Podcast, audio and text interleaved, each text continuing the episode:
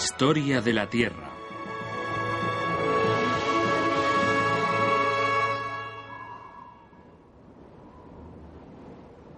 Cordillera Real de los Andes, Bolivia. En el siglo XVI, los aventureros españoles se desplazaron a este lugar solitario atraídos por su riqueza.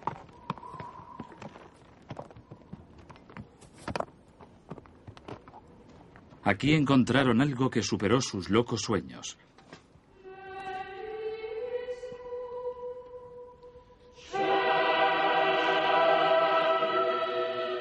Una montaña de plata que llamaron Cerro Rico.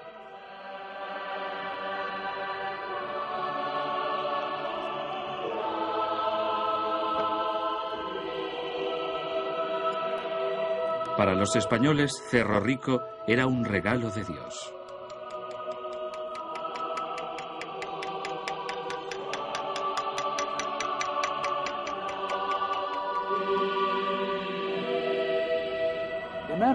La cantidad de plata extraída solo en estas montañas era extraordinaria. Quizás se llegaron a extraer hasta 60.000 toneladas de plata, suficiente para financiar al imperio español entero y también a todo el mundo occidental. Se calcula que aún queda mucho para extraer. Esta montaña, Cerro Rico, puede decirse que es la mina de plata más rica del mundo. A lo largo de los siglos, los exploradores siguieron la pista de la plata y también del oro, hasta que llegaron a los ricos yacimientos del Océano Pacífico. En realidad, la costa del Pacífico también podría llamarse cinturón de oro, pero por lo general se conoce como cinturón de fuego, porque todo el margen de la cuenca del Pacífico está asociado a los yacimientos minerales donde se alzan las enormes cordilleras volcánicas. A primera vista, parece que no existe ninguna conexión entre los volcanes y la riqueza mineral, pero en realidad sí que la hay. Y ese vínculo es la clave de uno de los misterios más enigmáticos de la Tierra. ¿Cómo se formó la Tierra firme? Los continentes donde vivimos. El cinturón de fuego.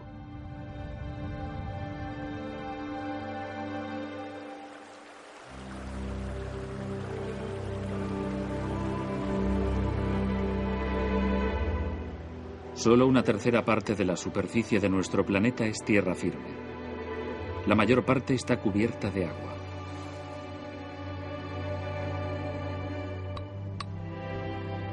John Dewey es un geólogo que se pasó su carrera observando las rocas de los continentes, intentando descubrir su origen. Las rocas de la costa oeste de Escocia tienen un interés muy especial para él, porque son las más antiguas de las islas británicas. Seguro que recuerdan que hace 30 años, tras un periodo de 100 años, los geólogos terminaron de trazar los mapas de los continentes y el estudio geológico detallado de los mapas, incluyendo un hermoso mapa de esta zona realizado el siglo pasado, donde todas las rocas estaban detalladas primorosamente. Sin embargo, todavía no existía ninguna explicación que describiera todas estas rocas y relaciones geológicas. Cuando John Dewey llegó aquí por primera vez hace 30 años, Muchos geólogos aún no distinguían las rocas de tierra firme y las que se hallaban bajo el mar. Pero esto cambió muy pronto. Cuando los científicos exploraron los océanos empezaron a darse cuenta de que el agua ocultaba una diferencia fundamental entre los continentes y el fondo oceánico. A diferencia de los continentes, el profundo fondo oceánico se compone en su mayor parte de rocas de un solo tipo. Además, los científicos determinaron que todas estas rocas se habían formado del mismo modo. Eran el resultado de la erupción de los volcanes submarinos que se extendían en medio de los océanos. Era una exposición perfectamente simple. En cambio, en los continentes observamos un tipo de historia muy distinta. Estas rocas han sufrido durante un largo periodo de tiempo una historia inmensamente complicada, de manera que estas franjas, franjas claras y oscuras, se han plegado, han girado juntas, se han aplastado y comprimido a una temperatura y una presión muy elevadas, de un modo muy típico en muchas partes del mundo. Este tipo de cosas que observamos en los continentes nunca han sucedido en los océanos. ¿Cómo se formaron estas rocas? A diferencia de sus compañeros que se mueven por el océano, los geólogos de tierra no tenían una teoría simple que pudiera explicar el origen de la corteza continental. En esos días no sabíamos nada, avanzábamos a tientas en la oscuridad. El primer rayo de luz apareció en el mismo lugar que había enriquecido el imperio español, en la cordillera de los Andes, en Bolivia.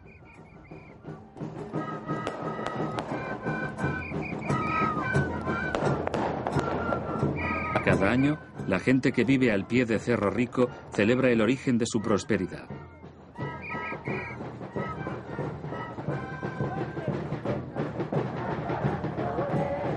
Durante muchos años, esta región ha atraído a científicos como Rodney Graves y Leonor Hocke de Nueva Zelanda.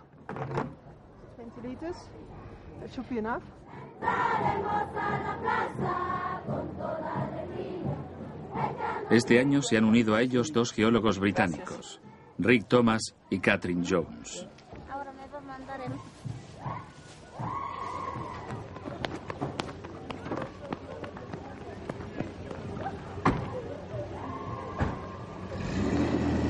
El equipo se dirige a una zona que, desde hace 30 años, los científicos creen que contiene la clave de cómo se formó la corteza continental.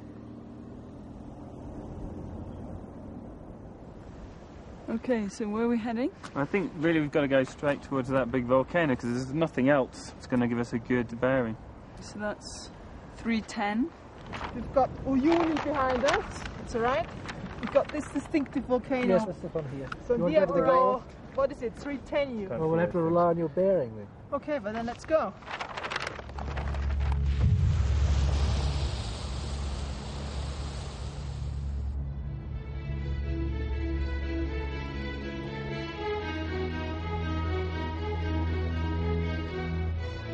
El viaje les lleva a través de Salar, un lago de sal seco en el enorme altiplano. Una meseta de 4.000 metros de altura situada en el centro de los Andes.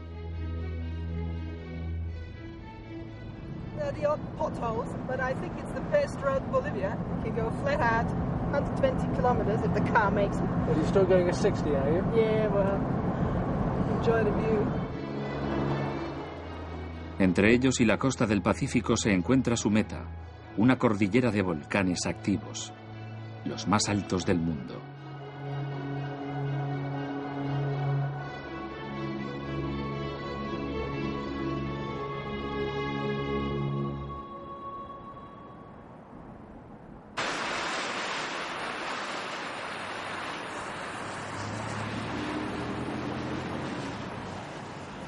Conforme van acercándose a los volcanes, el equipo empieza a ver señales en la superficie de la inmensa actividad subterránea.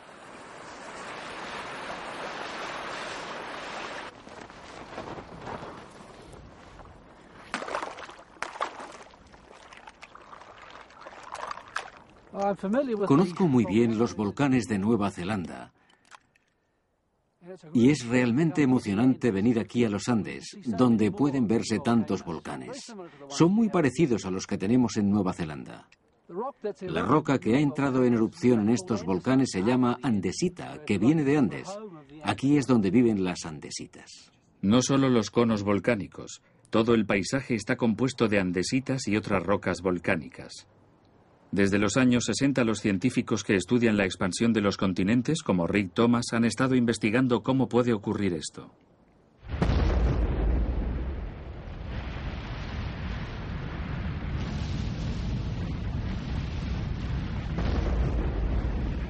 Los volcanes de los Andes son bastante explosivos.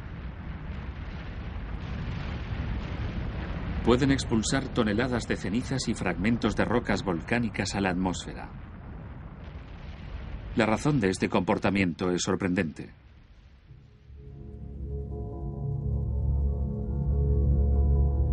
La roca líquida de las profundidades contiene mucha agua y se disuelve felizmente en el fondo. Conforme va acercándose a la superficie, expulsa el magma, la roca líquida, y provoca su explosión, como cuando abres una botella de champán. Aquí ocurre lo mismo. Cuando entra en erupción, salen fragmentos de rocas llenas de burbujas.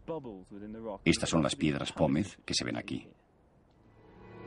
Si hubieran estado aquí durante una de estas explosiones, habrían visto las inmensas nubes ondeando a lo lejos, a varios kilómetros de distancia, acercándose hacia ustedes.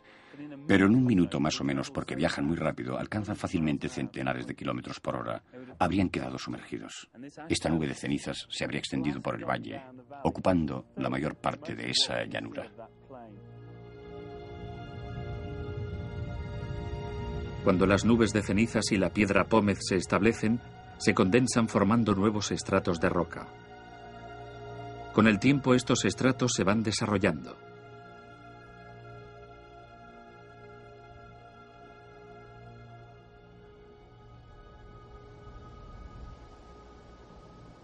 El agua es la clave de este proceso. Es el agua lo que atrajo al equipo a este lugar remoto. Straight ahead of us is Ojagwe with its fumarole on top. Yeah, it's a nice conical volcano that actually, and you can see some old Leonor se propone recoger una muestra de gas de las fumarolas activas de la cumbre que continuamente producen humo y otros where vapores. And you come down the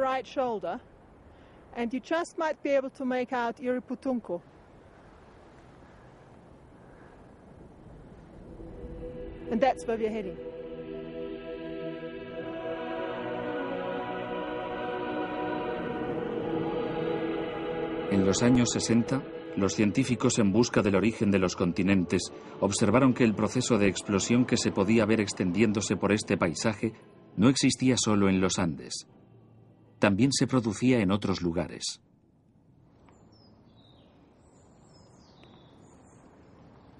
Matthew Thirlwall ha recogido muestras de rocas de volcanes de todo el mundo. De los mil volcanes activos que existen por ahora en la Tierra, el 80% causan estas erupciones sumamente explosivas. Esto es una muestra de piedra pómez de los Andes. Sin embargo, es fácil encontrar piedras pómez idénticas en muchos otros lugares de la Tierra. Aquí tenemos piedras pómez casi iguales, todas con estas burbujas de gas. Son de la montaña de Santa Elena, en el estado de Washington. Y esto es un típico ejemplo de andesita, la roca característica de estas regiones. Pueden encontrarse andesitas idénticas en muchas otras erupciones recientes. Por ejemplo, aquí tenemos una muestra del monte de Pinatubo, en las Filipinas. Son muestras muy similares separadas por el Océano Pacífico a una distancia de 6.000 kilómetros. En realidad, los geólogos descubrieron enseguida que la mayoría de volcanes que rodeaban el Océano Pacífico producían el mismo tipo de rocas, con explosiones de las mismas características. En Inglaterra no tenemos ningún peligro de este tipo de erupciones. Sin embargo, aquellos que viven cerca del Océano Pacífico en un solo día de viaje pueden visitar un volcán de andesitas. Los volcanes del Cinturón de Fuego tienen muchas similitudes. Centenares de ellos entran continuamente en erupción en un arco extraordinario que se extiende por toda la costa oeste de América, desde Patagonia hasta Alaska. Y luego continúa por la cuenca del Pacífico.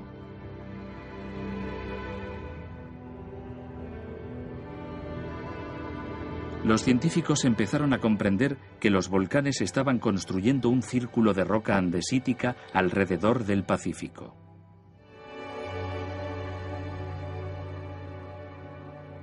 Entonces descubrieron una conexión entre estas rocas y aquellas que forman parte del conjunto del planeta Tierra.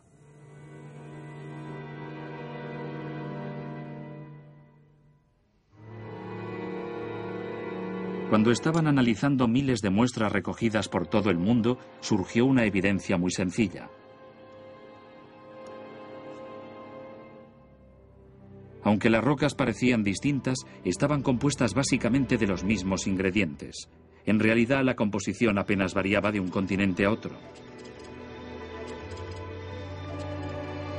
Fue muy significativo el hecho de que esta composición regular fuese esencialmente idéntica a la de las rocas volcánicas en el cinturón de fuego. Si cogemos toda la corteza continental del mundo entero, la pulverizamos y medimos su composición, el resultado será muy similar al de estas rocas compuestas de tres minerales básicos. El mineral translúcido es cuarzo, el más lechoso es feldespato y el mineral verde oscuro es hornblenda. Si vamos a los Andes y miramos los volcanes y observamos las rocas introducidas en el fondo de la corteza bajo el volcán, encontramos la misma composición que aquí, cuarzo, feldespato y hornblenda. Por supuesto, eso nos da inmediatamente un indicio de que estas rocas se formaron del mismo modo. Y esto no es todo. La mayor parte de la corteza continental se debe haber formado del mismo modo que actualmente podemos ver en los Andes. Probablemente los continentes se hayan creado a partir de volcanes como estos, formando la corteza terrestre a lo largo de los años. Pero la pregunta era, ¿qué es lo que creaba estos volcanes? ¿Y cómo podía explicar este fenómeno del Pacífico las rocas de Escocia? Todo esto era un gran misterio. Entonces, el cinturón de fuego proporcionó otra pista vital. Esta región temblaba periódicamente a causa de los terremotos. En 1964, uno muy grande sacudió Alaska.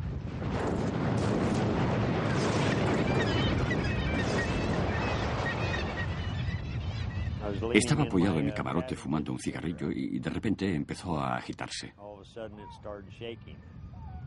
Nos encontrábamos justo encima del epicentro. Estos grandes surtidores de arena subían con gran fuerza hacia el aire. No se imaginan cómo se agitó y sacudió ese barco. Estábamos asustados.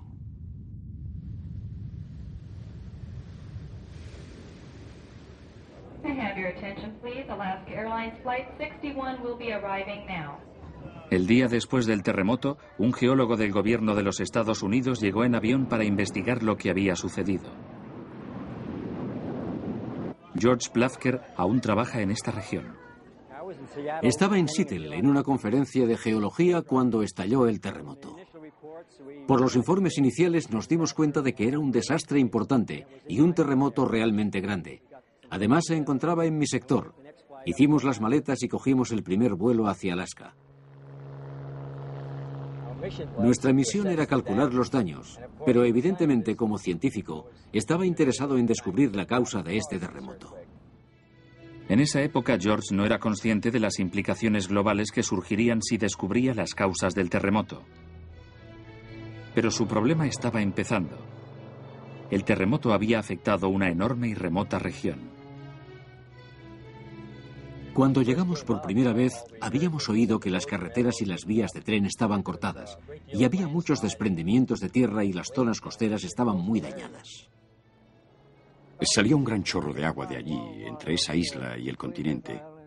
Pensé, oh Dios, una ola gigantesca, y empecé a correr sin mirar atrás. Entre todas las historias de los testigos presenciales, empezaron a surgir informes confusos de los cambios de nivel del agua del mar. Algunos testigos afirmaban que el nivel del mar había bajado, mientras que otros decían que había subido. George presentía que había sucedido algo muy importante en la Tierra y que si resolvía esto descubriría la causa del terremoto. Decidió examinar la costa detalladamente. Esto es lo que teníamos que hacer para estudiar esta línea de la costa.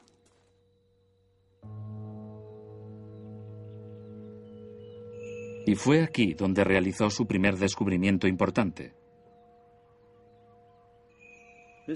El nivel del agua aquí es un poco inferior a la marea media. La marea normalmente llega aproximadamente hasta esta roca. Observen estos percebes incrustados en la roca y las algas que crecen hasta este nivel. Permítanme mostrarles algo fascinante. Aquí está la línea de percebes muertos, aproximadamente tres metros más arriba que los percebes vivos.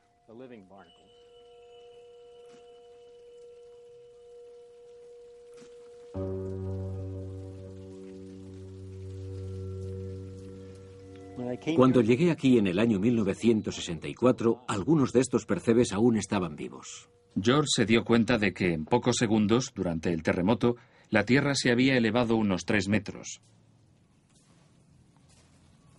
Y además descubrió un nuevo modo de medir con exactitud los cambios de nivel de la Tierra en esta enorme zona afectada. Visitó centenares de calas grandes y pequeñas siguiendo la línea de percebes.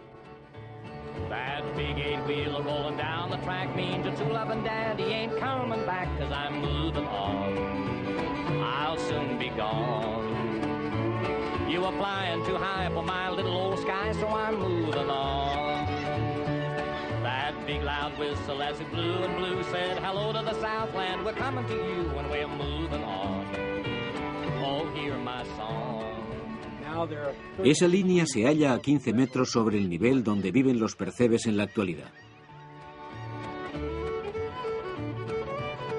Pasé el verano de 1964 y la mayor parte del verano de 1965 estudiando la costa, una extensión de más de 800 kilómetros de un extremo a otro.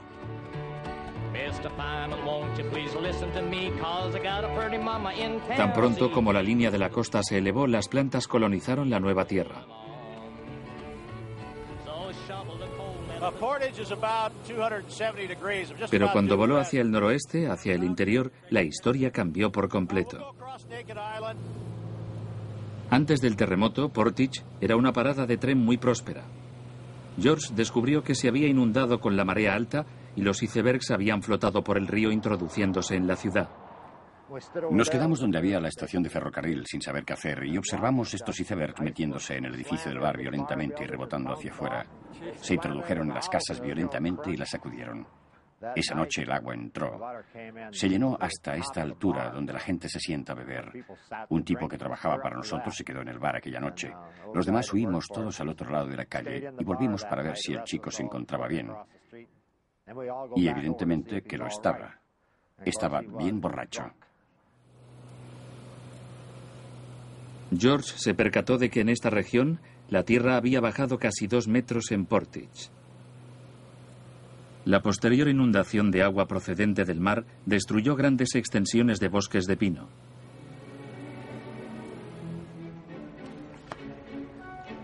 Cuando George trazó sus mediciones en el mapa, descubrió una imagen sorprendente.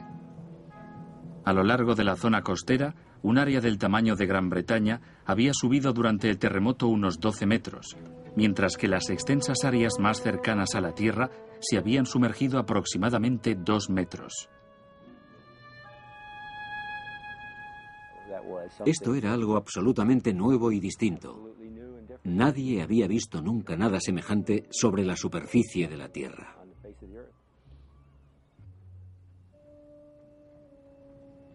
George Plafker había descubierto movimientos de la corteza terrestre a una escala inaudita. Eso explicaba los enormes desprendimientos de tierra y los seísmos. Lo que aún debía aclarar era por qué algunas partes de la corteza de Alaska se habían elevado mientras que otras se habían hundido. Y la explicación que sugirió cambió nuestra visión de la Tierra para siempre. Cuando George trabajaba en los efectos geológicos del terremoto de Alaska de 1964, ya sabíamos muchas cosas sobre la Tierra y sus movimientos. En realidad, los terremotos eran el resultado del desprendimiento de fallas. Quizás el mejor ejemplo del mundo, el más estudiado, es la falla de San Andrés en California. Aquí tenemos un par de desprendimientos importantes. Un gran segmento de la falla se desplaza. Naturalmente, para explicar el terremoto de 1964, George buscaba un tipo de estructura similar, una grieta profunda en la corteza terrestre en la región de Alaska. Pero en Alaska no había señales de ninguna falla que partiera la superficie. A pesar de nuestros esfuerzos, no encontramos la falla. Esto era un gran misterio que me preocupó durante mucho tiempo. Pero George empezó a mirar por todas partes.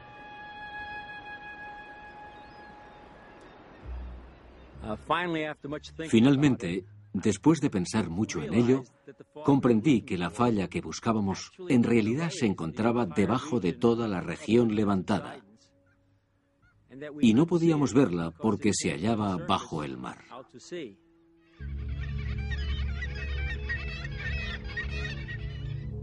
George sostenía que la falla se encontraba bajo tierra, inclinada suavemente debajo de toda la región. Los oceanógrafos descubrieron un foso profundo en el fondo del océano, aproximadamente de 100 kilómetros de longitud, a poca distancia de la costa. George estaba convencido de que esta era la falla gigante que se inclinaba hacia la superficie bajo el agua. Voy a trazar el perfil de Alaska empezando por el norte. Esto es la Tierra. El volcán va bajando gradualmente. Cada vez está más inclinado y más profundo. Y entonces se introduce en un profundo foso oceánico. Dibujo el mar ondulado de color azul, así. George descubrió, como seguro que recuerdan, que el gran terremoto de Alaska de 1964 fue producido por una falla que descendía suavemente debajo de Alaska. Así, en este sentido. Esto significa que la parte inferior se inclinaba en esta dirección. Y por supuesto, esto era muy importante, porque si uno proyecta esta falla hacia aquí, coincide en el lugar del foso oceánico. De modo que podemos conectar el foso directamente con esta serie de terremotos. Una falla importante como esta causó repetidos terremotos y George comprendió qué era lo que sucedía entre terremoto y terremoto cuando la corteza se había abierto. Podía explicar la razón por la que algunos lugares habían bajado mientras que otros habían subido.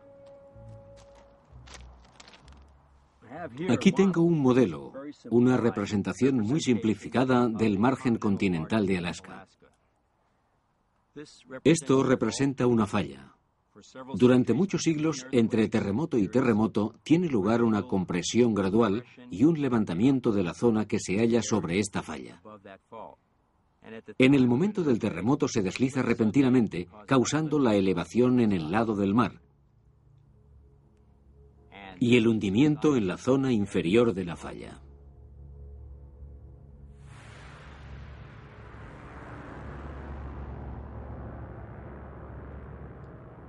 Este movimiento de la Tierra no fue el único suceso. Después de observarlo, George descubrió algunos vestigios de antiguos terremotos grabados en el paisaje. Esta serie de escalones se formaban cada vez que la Tierra emergía del mar, aproximadamente en periodos de 100 años, debido a los movimientos repentinos de la falla. Pero lo más importante era lo que sucedía debajo de la falla.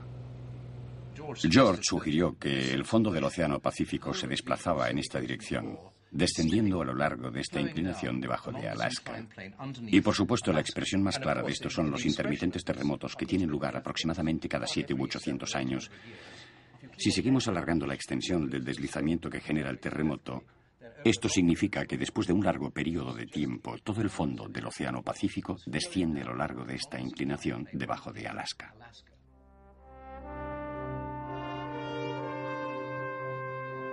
Fue entonces cuando George Plafker y sus colegas comprendieron el gran significado del foso oceánico cerca de la costa de Alaska. Debido a que este foso rodeaba todo el margen pacífico, esto indicaba que todo el fondo del Océano Pacífico se deslizaba bajo los continentes circundantes, hundiéndose e introduciéndose en el interior de la Tierra. Y esto solo era un pequeño fragmento de una descripción de mayores dimensiones. Los geólogos habían descubierto que el fondo del mar se formaba continuamente a lo largo de la cordillera dorsal en el centro del océano, la cordillera de montañas volcánicas que recorría el centro del océano. El destino definitivo de este fondo oceánico era evidente. Conforme se iba formando en el centro del océano, era destruido en los fosos de los márgenes oceánicos en lo que los científicos llamaron bordes de subducción.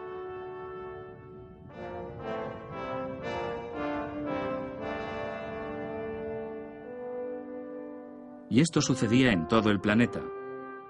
Los fosos oceánicos y la cordillera del centro del océano formaban una red de líneas que dividían el globo en enormes regiones que se movían lentamente.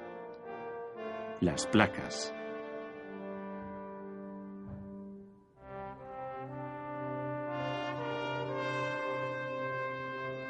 Fue una revelación extraordinaria. Los geólogos de repente comprendieron que toda la superficie de nuestro mundo estaba en movimiento constante. Y así nació la teoría tectónica de placas. Los científicos empezaron a pensar en la Tierra de un modo completamente distinto.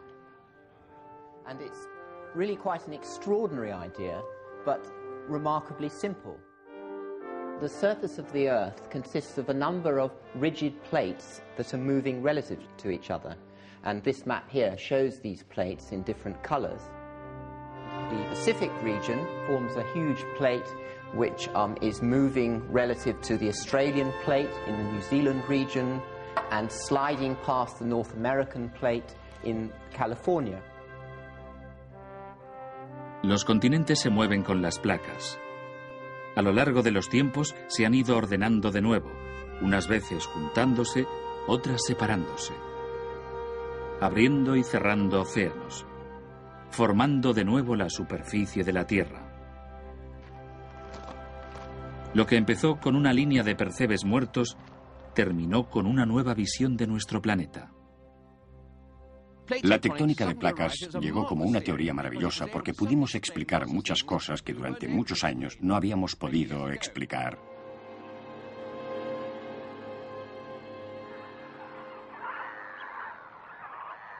En Bolivia los científicos empezaron a utilizar la teoría de la tectónica de placas para explicar el origen del cinturón de fuego. Leonard Hawke y su equipo creen que eso también puede aclarar el crecimiento de los continentes. Saben que en las profundidades, bajo sus pies, la placa oceánica se está hundiendo en el interior de la Tierra. Es muy interesante porque los volcanes tienen su origen en la placa oceánica de subducción. A 100 o 120 kilómetros bajo la superficie donde estamos ahora. Allí es donde tenemos los volcanes.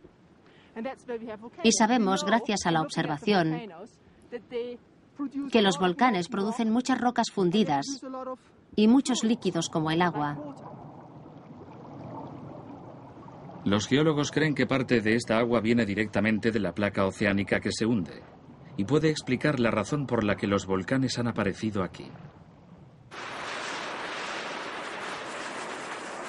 Leonor piensa probar esta idea recogiendo una muestra de la parte superior del volcán. Bien, este es mi barril azul. Contiene todo el equipo de muestras que necesito. Aquí llevo algunas cosas como esta máscara de gas que me protege de los gases nocivos, embudos para recoger las burbujas de gas. También está este tubo que es muy necesario y contiene estos recipientes llenados a nivel del mar en Nueva Zelanda. Revientan cuando los abres porque nos encontramos a una gran altitud. Y aquí están estos recipientes especiales de cristal para aspirar el gas que evacúan. Los gases medirán muchísimas cosas sobre los procesos que formaron estos volcanes, volcanes y procesos que tienen lugar a una gran profundidad.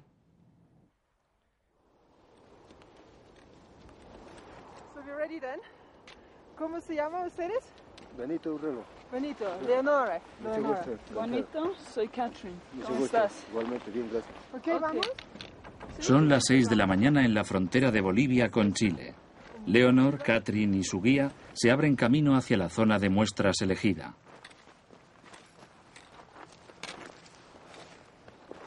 Se dirigen al cráter, el lugar más peligroso del volcán activo llamado Irruputunku.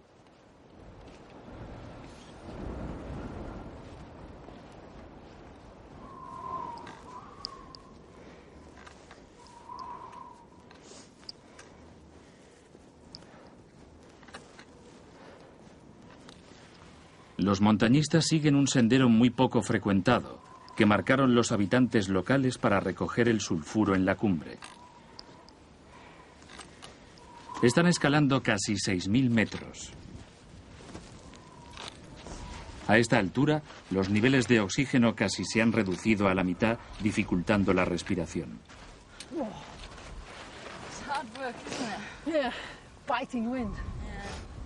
Sulphurous smell's getting stronger as well, isn't it?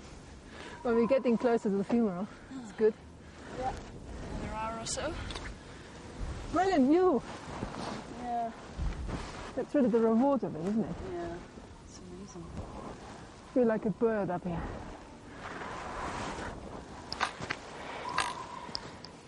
Conforme van subiendo, la cuesta se vuelve más inclinada, debido a que las rocas volcánicas han formado la pendiente del cráter. Cuatro horas después, vislumbran su meta.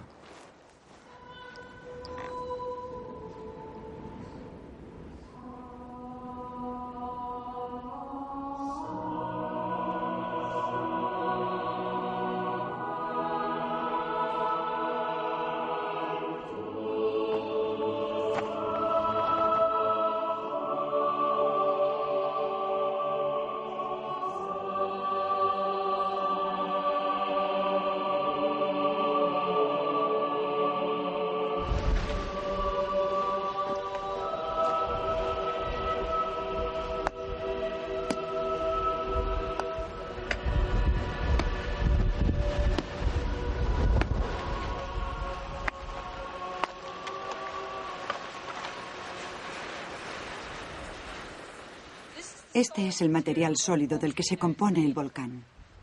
Es oscuro, casi negro.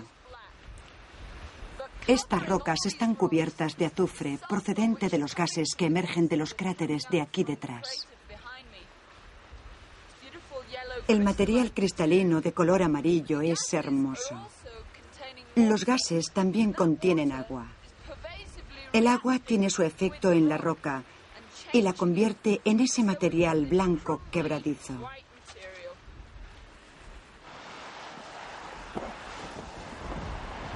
Leonor ha venido a recoger el agua y los otros gases que emergen del cráter. La muestra es condensada. Esto significa que debo recoger el vapor e introducirlo en este recipiente de vidrio sumergido en la nieve.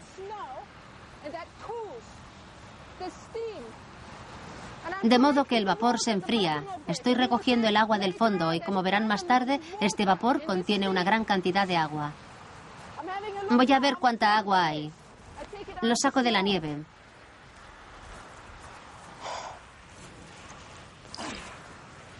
Es genial cuando sales de ese vaho caliente. Está a 120 grados. He recogido un poco de agua aquí. ¿Lo ven? Sale una gran cantidad de agua de la fumarola. La química de esta agua nos dirá su procedencia. La analizaremos cuando volvamos al laboratorio.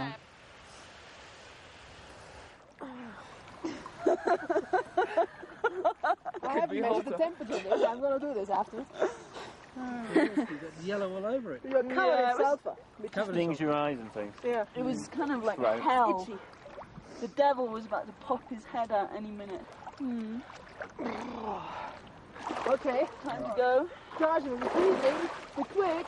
Ooh, it's not warm.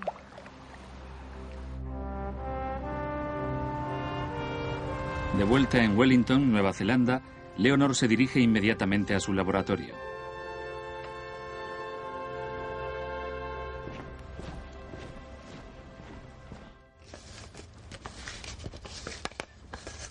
Aquí tengo la muestra que recogí en la cumbre del volcán activo en Bolivia. Vamos a ver qué hay. Va a medir la composición de la muestra para comprender mejor los sucesos que tienen lugar en lo más profundo del volcán.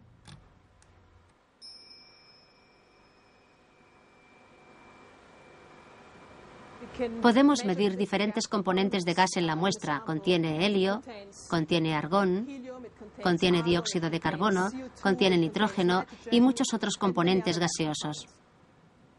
Pero la concentración de nitrógeno atrae especialmente la atención de Catherine, porque sobrepasa la escala. Está bien. Tengo una buena señal de nitrógeno.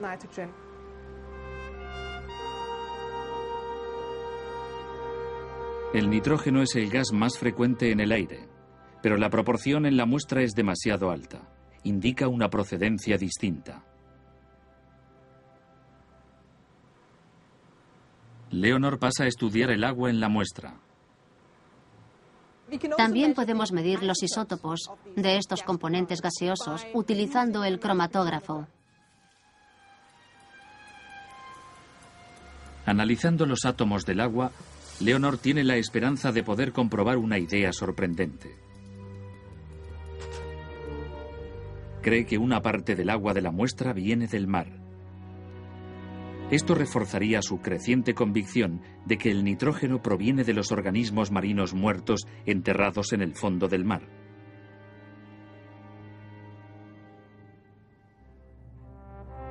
¿Habrá en el frasco de Bolivia un fragmento del Océano Pacífico? Este hidrógeno se acerca mucho a los isótopos de hidrógeno del agua del mar. Esto significa que algunos componentes del agua proceden probablemente del agua del mar. De modo que a partir de estos datos podemos decir que gran parte del nitrógeno es biogenético y tiene su origen en los sedimentos oceánicos que se desprenden de él durante el proceso de subducción.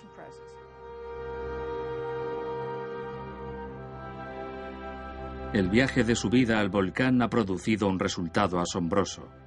En lo más alto se encuentran las huellas de la vida marina del Océano Pacífico que han concluido un largo y extraordinario viaje a través de la Tierra. Toda la historia está encerrada en un frasco de cristal. Muy bien.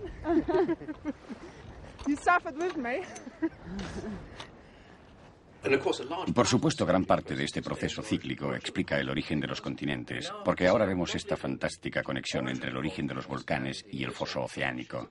Es un sistema perfectamente conectado. Tenemos la descripción de este flujo de roca húmeda y el material oceánico se introduce en la zona de subdicción, llevándose con él el agua, calentándose cada vez más. Al final se calienta tanto que el agua es expulsada.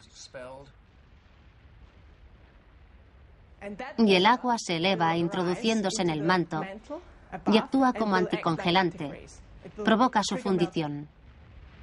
El agua es la clave del cinturón de fuego. Conforme el océano se hunde bajo la tierra, el agua de la roca se exprime. Al igual que la sal dispersa en una carretera helada, el agua reduce el punto de fundición de las rocas circundantes y empiezan a derretirse. Esta roca líquida sube a la superficie para entrar en erupción en una línea de volcanes.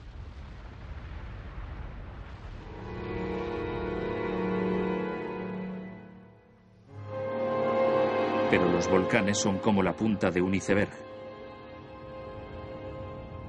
Solo una pequeña parte de roca fundida alcanza la superficie.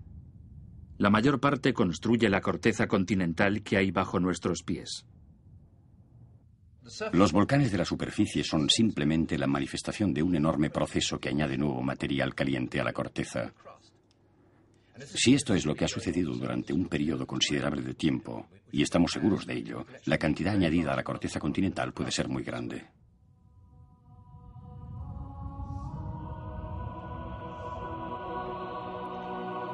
Existe un enorme volumen de material volcánico que se suma a la corteza.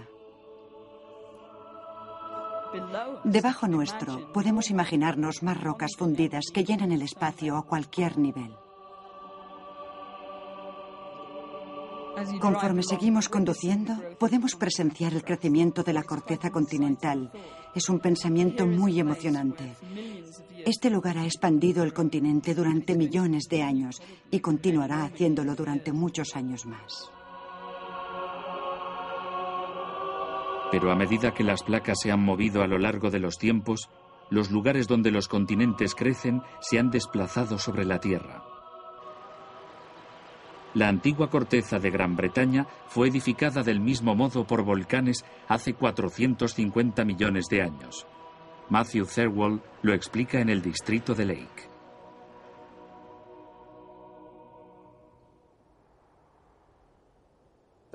Todo lo que vemos aquí se ha producido a través de grandes erupciones. Aquí debajo tenemos unos 8.000 metros de roca volcánica. Podemos decir, por la composición andesítica de las rocas, que seguro que hubo una zona de subducción bajo la superficie del distrito de Lake, con un océano al norte y una placa oceánica que bajaba hacia el distrito de Lake, hacia Gales, Irlanda, y así continuaba. La corteza en esta zona casi seguro que crecía como respuesta a esa subducción. En todo el mundo la composición de la corteza continental ha sido siempre andesita.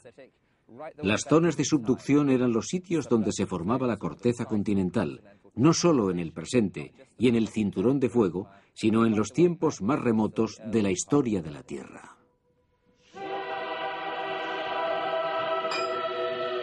A medida que los continentes se han ido expandiendo, han ido dejando atrás su herencia, las riquezas minerales con las que la civilización ha avanzado más. Cerro Rico era un volcán activo hace aproximadamente 16 millones de años. Los volcanes más antiguos en el distrito de Lake también han producido sus propios beneficios. El cobre. En el siglo XIX, esta zona suministró una gran cantidad de cobre para la próspera revolución industrial. La conexión entre los volcanes y las riquezas minerales es otra consecuencia del movimiento del agua en el interior de la Tierra. La conexión tiene lugar cuando las rocas calientes movilizan el agua, y esa agua circula por las rocas calientes, se disuelve, lixivia los metales de las rocas volcánicas, provoca grietas en la superficie, transporta metales hacia estas grietas y entonces las deposita cuando la presión disminuye.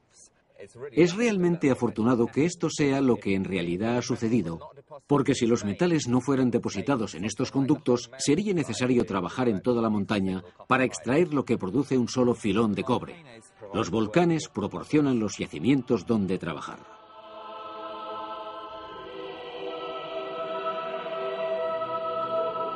Los habitantes de Cerro Rico han creído durante mucho tiempo que la plata era un regalo de Pachamama, el dios de la tierra. En cierto sentido, parece que tienen razón. Los científicos ahora ven cómo a medida que las placas de la Tierra se mueven y crean la Tierra donde vivimos, nuestro planeta ofrece sus riquezas.